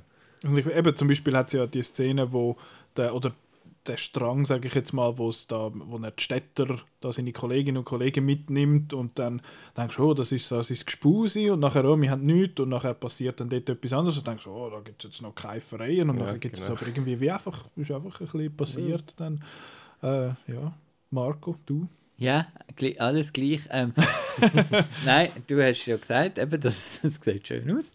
Äh, es gibt da so schöne, eben so die, die, die Wanderszene auf dem Grat oben und so die Aussichten und alles wunderschön. Was mir auch noch gefällt, ist die ganze Geschichte mit dem Vater, die haben wir jetzt noch gar noch nicht erwähnt.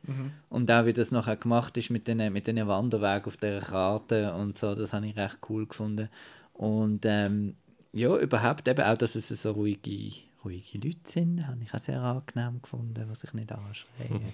Und dass es so ein bisschen darum geht, um, ähm, um, eben, um sich, sich zu finden und um, um vor allem, mir hat vor allem der Bruno eigentlich fasziniert, weil ähm, er hat es ja dann probiert, eben quasi mit so einem Unternehmen und so, aber irgendwie, es ist ihm einfach darum gegangen, einfach in den Bergen zu sein und für sich zu sein und äh, ja, einfach gemütlich haben. Und, äh, ja, das, genau, und das habe ich eigentlich äh, recht, recht äh, eben auch sympathisch gefunden.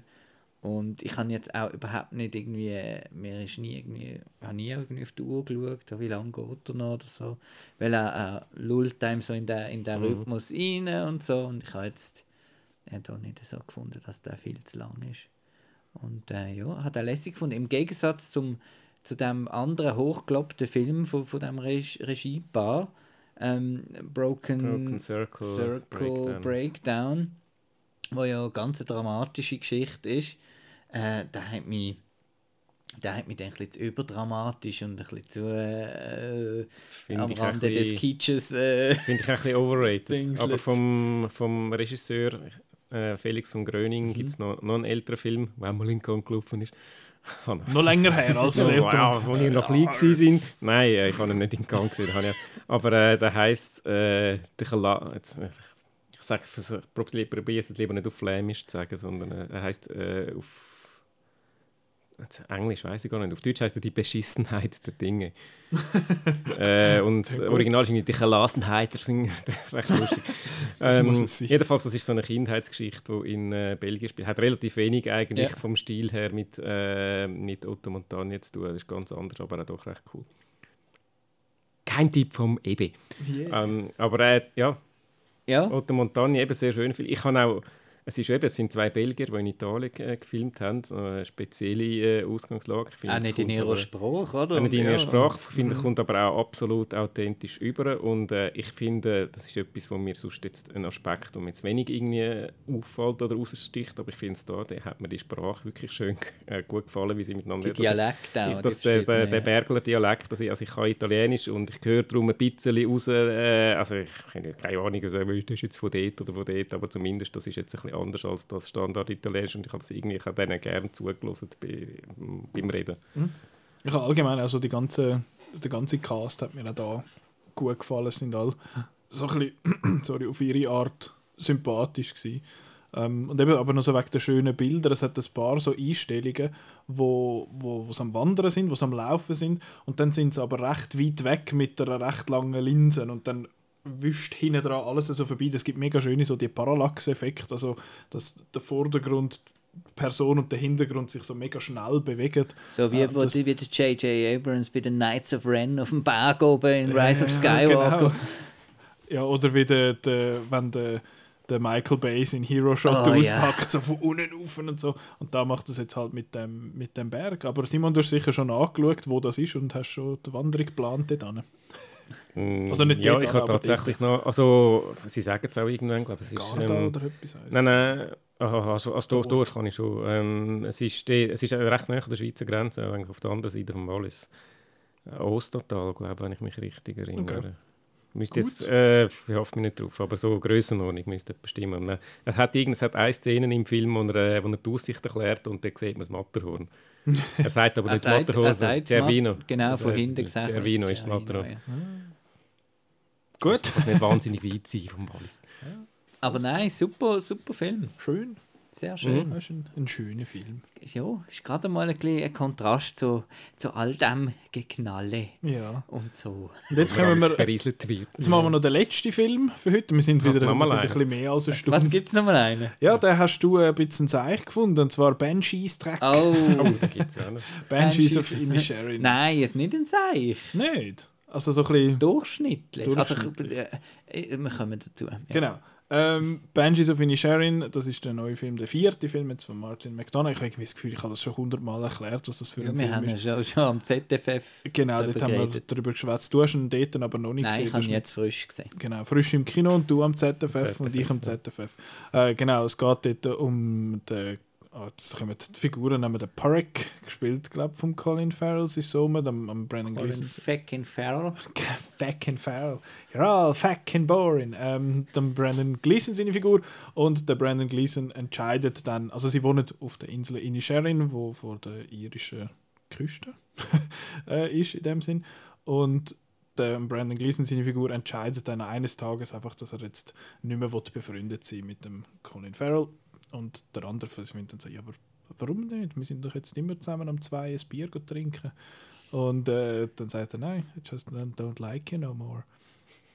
Und dann geht es nachher zwei Stunden und dann äh, erforscht es das so ein bisschen. Ja, viel mehr, viel mehr passiert ja eigentlich auch nicht äh, in dem Film. Jetzt aber, Marco, dass, dass jetzt dir der nicht gefällt, erstaunt mich nur so halb. Ich, ich habe das Gefühl, du kommst mit dem Martin McDonough im Ton nicht so zurecht. So ein zwischen Drama und Comedy Cater. Dort ist zwischen Stuhl und Bank nicht so bequem. Nein, du hast ja gesagt, dass eben Three Billboards hättest du lieber als Drama gesehen, wie als, äh, wie als Kom Kom Kom Komma Drama. Tragikomödie. Tragikomödie, ähm, genau. Ja, ähm, nein, also Banshees of Inisherin ist noch spannend. Ich habe den Film, währenddem ich ihn geschaut habe und so, habe ihn schlechter gefunden als dann nachher im Nachhinein. Äh, wenn man ihn noch so ein bisschen setzen lässt, ist er eigentlich nicht so schlecht gewesen. Ähm, mir ist er einfach zu viel so ein bisschen ähm, äh, ich weiß nicht, ob wir das in der letzten Folge oder in der nächsten Folge besprechen mit dem Scheißfilm. Das ist in der nächsten. Ähm, in der nächsten Folge. ähm, mir ist ein, ein bisschen zu viel so gewollt, symbolisch und es ist eine Fabel eigentlich und wie ein kleines Märchen mit einem Finger abschneiden und, und äh, ja, und einfach so ein bisschen. Äh, ja, was, ja, du sagst eigentlich, du meinst, du sagst mega viel, aber so viel sagst du eigentlich nicht. Du hast eine nette Landschaft und gute Schauspieler. Und ich habe das irgendwie mit dem Brandon Gleason ich bin mit dem irgendwie nie warm geworden, mit dem Sim, ich spiele jetzt hier Geige und... Äh, so. Was fällt dem ein, so lieber Schlagzeug Nein, also, ja. Und ja. die spannendste Figur im ganzen Film habe ich eigentlich die Schwester von ja. Colin Farrell gefunden, ähm, wo du quasi mit diesen blöden Männern auf der Insel wohnt und wo du so denkst, wieso ist die überhaupt noch dort und äh, ja, eben es ist so ein bisschen, ja. Und auch das, das mit, vor allem mit Barry Keegan, wo da irgendwie noch mit dem, mit dem Vater und wo dann so halb als, als, als noch als lustig irgendwie dargestellt wird, halb, aber ist ja eigentlich auch tragisch und beides und eben so ein bisschen, mir hat er ein bisschen sehr, das ist ein bisschen sehr, äh, ich bin bedeutsam, aber äh, ich habe Bedeutung nicht so gesehen. Okay es ist ja eben, es sagen ja viele, dass das wie noch so eine, eine Allegorie eigentlich ist für den Irlandkrieg in dem Sinne, dass man halt dann einfach plötzlich nicht mehr auskommt. Das ist halt über meinen Kopf gewachsen. Das habe ich, ja. das habe ich zum Beispiel auch nicht so bemerkt, aber für mich ist jetzt das mit dieser Symbolik nicht so tragisch gewesen, weil ich habe ihn rundum dann doch noch genug unter, unterhaltsam gefunden, dass er auch ohne diese Symbolik noch funktioniert hat. Ähm, aber ich bin jetzt auch nicht super Fan von dem. Mir hat Three Billboards besser gefallen. Mir hat in Bruges sowieso besser gefallen. Ich finde, das ist apropos Erstling und so ein bisschen Lightning in a Bottle vielleicht. Äh, und der hat jetzt aber auch lustige, seine lustigen Szenen, finde ich, weil er halt eben so eine gewisse, einfach ein bisschen aber ist, er ist eigentlich tief traurig, also eigentlich. Sehr, sehr. Also er hat ein bisschen schräge Sachen drin, aber eigentlich ist es äh, äh, sehr äh, depressiv depressiven Film. Semi-depressive Grundstimmung. Ja. Das ist ein äh, ja, Teaser für nächste Woche. Ist, eben der, der, der berühmte, äh, ich weiß nicht, wie man das sagen, schwarze Humor. Äh, einfach halt so ein bisschen, oder der trockene Humor, der kommt halt mhm. halt dann doch immer wieder, äh, wieder führen. So ein bisschen das, das Licht immer ins Absurde kippende von, der, von dem Ding. Und eben so Brandon Gleason sagt, ich will dich jetzt nicht mehr ich jetzt nicht mehr gesehen. Ich will mehr vom Leben und ich fange jetzt an, Giga spielen und jetzt, jetzt jedes ja, Jahr. Das ist ja gut und recht. Aber mehr so das, das Märchenhafte mit der, noch mit dieser Hex und, und dem Feuer. Stimmt, das und habe ich vergessen. Tags habe ich vergessen. das habe ich vergessen. Tags habe ich auch vergessen. Die habe ich, eigentlich, so die habe ich eigentlich auch ein blöd, die habe ich eigentlich auch ein blöd gefunden, aber ich habe, mich, ich habe die in meiner Erinnerung schon ausgeblendet. Ja, ich Weil ich habe es eigentlich einen super Film gefunden, muss jetzt doch nochmal äh, ein bisschen positives Gegengewicht geben. Mir hat das... Äh, mir hat er extrem gut gefallen. Ich kann gut nachvollziehen, dass du während dem Schauen, Marco, denk, äh, ihn weniger gut gefunden hast als nachher. Während dem Schauen habe ich auch so ein das Gefühl gehabt, wann, wann geht jetzt eigentlich der Plot los?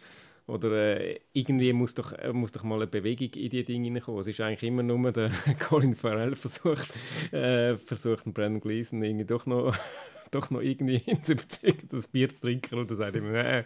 Und das, das, das wird immer absurder, bis äh, dann eben äh, ja, ausartet. Und, und die, die Schlüsselszene habe ich, eigentlich, hab ich eigentlich auch super gefunden, da mit dem Nice, Stichwort Nice. Äh, no one remembers uh, Nice. Mhm. Ja, ja, ja. I remember mhm. Mozart. Stimmt, ja, ja, genau. Ja. But it's nice. genau, genau. Und dass er dann quasi durch, durch die Aktion von Brandon Gleason dann die Niceness verliert und so. Ähm, ja. Zu symbolisch für dich. ja, und das ist dann so ein bisschen ja. Ich finde es noch lustig, ich habe gerade überlegt, es hat ja er vereint jetzt gerade zwei Elemente von diesen beiden Filmen, die wir vorhin äh, besprochen haben. Das eine ist die Insel vom äh, Glass Onion und das andere ist so ein bisschen zwei Knurlis, die ja. miteinander ein bisschen, äh, nicht, so, äh, nicht so die gleiche Sprache reden. Und ähm, eben auch das ist so ein, bisschen ein Film über zwei leicht verschrobene Knurlis. Da, eben, da äh, nimmt sich ein eine andere äh, Wendung und hat sich einen anderen Ton als ähm, bei Otto Montani. Kannst du nicht unbedingt vergleichen, aber ich finde halt, dass noch... das, das wie das Pissoir für den Marco. ja, sorry. Ja, ich finde ihn gut. Ja, bei mir, eben, du hast vorhin die Sprache, wo sie nicht die gleiche schwätzen erwähnt. Ich finde halt einfach, der Dialekt äh, hat für mich auch noch ein bisschen viel von der Comedy ausgemacht, weil es einfach für mich, für meine Ohren ein lustiger Dialekt ist zum, äh, zum Hören. Darum hat das vielleicht noch ein bisschen etwas Und das Eseli Jenny ist halt schon, schon hübsch. Weird. Ja. Aber schön sehen, ja. Schönes Esel. Gehst du eh auch noch schauen? Da geht es auch um Esel. Eo! äh, ja. Nein, aber dort, wo er sagt, irgendwie, dass, dass, dass, dass der Esel soll im Haus bleiben wenn er traurig ist, das mhm. ist doch mega herzig. Mhm. Ja. Aber ja, für mich, äh, eben, wir haben in der, in der letzten Folge, wo es um den Most Anticipated Film gegangen ist, hat, äh, haben Chris und ich noch kurz darüber geschwätzt, äh, ob jetzt der ist äh, ins Genre Drama oder ins Genre Comedy hineingehört. Und für mich gehört er eben schon fast ein bisschen mehr in, in die Comedy, weil eben, es hat ja die Szene, wo er da mit dem Typ auf der Kutsche hockt und äh, erzählt, was da irgendeinem da so eine Nachricht übergibt, wo, wo, uh, wo richtig lustig ist und auch sonst halt äh, recht viel Humor so, so drin hat, aber halt schwarzhumorig, nicht, nicht irgendwie im Sinn von, oh, wir erzählen jetzt einen Witz und die hat eine Pointe in dem Sinn. Ähm, ja, aber das, ist, das sind, glaube ich, seine Filme einfach die von Martin Also ich habe jetzt eben das Gefühl, der hat mehr so ein bisschen auf das, man sagt, so Magical Realism irgendwie... Das eben, ist das, so das, geil, ich habe das ausblendet.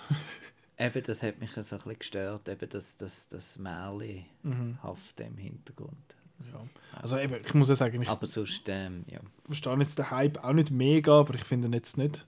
Gibt es einen Hype? Also Hype, ja, es ist halt Martin McDonough-Film, oh, das ist ein neues Ding habe ich ja dort auch gehabt, bis zum ZFF und nachher ist dann so Ja, und was man halt wieder, was auch überall zwar gesagt wird, mir jetzt noch nicht gesagt haben, Colin Farrell ja, hat man nie gedacht, dass der so einen Karriereverlauf wird haben, wo, da, wo er da aufgekommen ist, als irgendwie eine Nebenfigur in Minority Report und da ein die Schönlingskarriere am Anfang ja, ja. hatte. Der Bullseye bei so, Daredevil oder so. Ja, aber das ist auch schon eine sehr schräge Rolle, wenn, wenn das jetzt nochmal anschaust.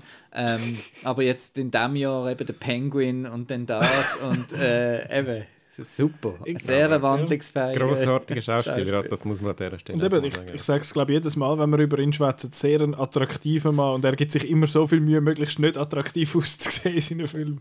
Äh, jetzt auch da, es ist er immer so ein bisschen ein Latsch am Ziehen und hat so ein bisschen, so ein bisschen umgestrählt. Ein bisschen und so. Ja, ja. Aber ist... Äh, ist lustig.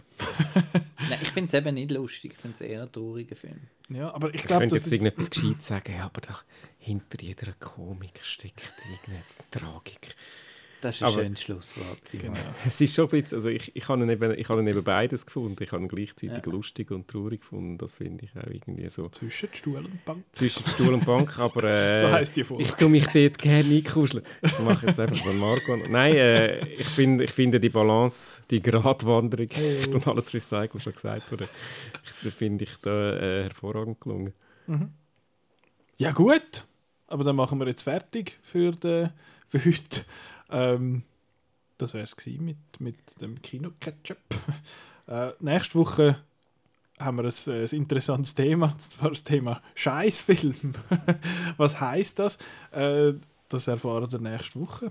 Werden dann hören, was Scheißfilme sind. Das ist jetzt die erste von unseren Themenfolgen, die wir machen. Dann die Woche darauf gibt es eine Diskussion zu jetzt nicht mehr sieben Filmen oder acht, wie viel das es heute sind, sondern nur über drei. Und zwar äh, Babylon, Decision to Leave und das vierte ist Holy Spider. Ist der gar in Gun gelaufen, Der ist Simon? in Gang gelaufen. So gut! Und weißt du was? Das ist ein To Leave auch. Ja. ja aber ich glaube Babylon nicht. Nein. Aber das sind die drei Filme, die wir dann in zwei Wochen besprechen. Und nachher kommt äh, ein Sieg voll Film. Da können wir über Filme schwätzen, die wir die Heim geschaut haben. Ist das nicht der Plausch? Ich habe schon gesehen, Marco, du hast wieder Zeug geschaut. Das wird, da will ich dann hören von dir, was du da, Okay, alles, okay, Was du okay. da alles gesehen hast, außer Showgirls. Ähm, ja, in dem Fall. Viel mehr nicht Tschüss. sagen. Ich weiß gar nicht mehr, was sagen. Ja, Danke vielmals fürs Zuhören und äh, bis nächste Woche. Tschüss! Ade.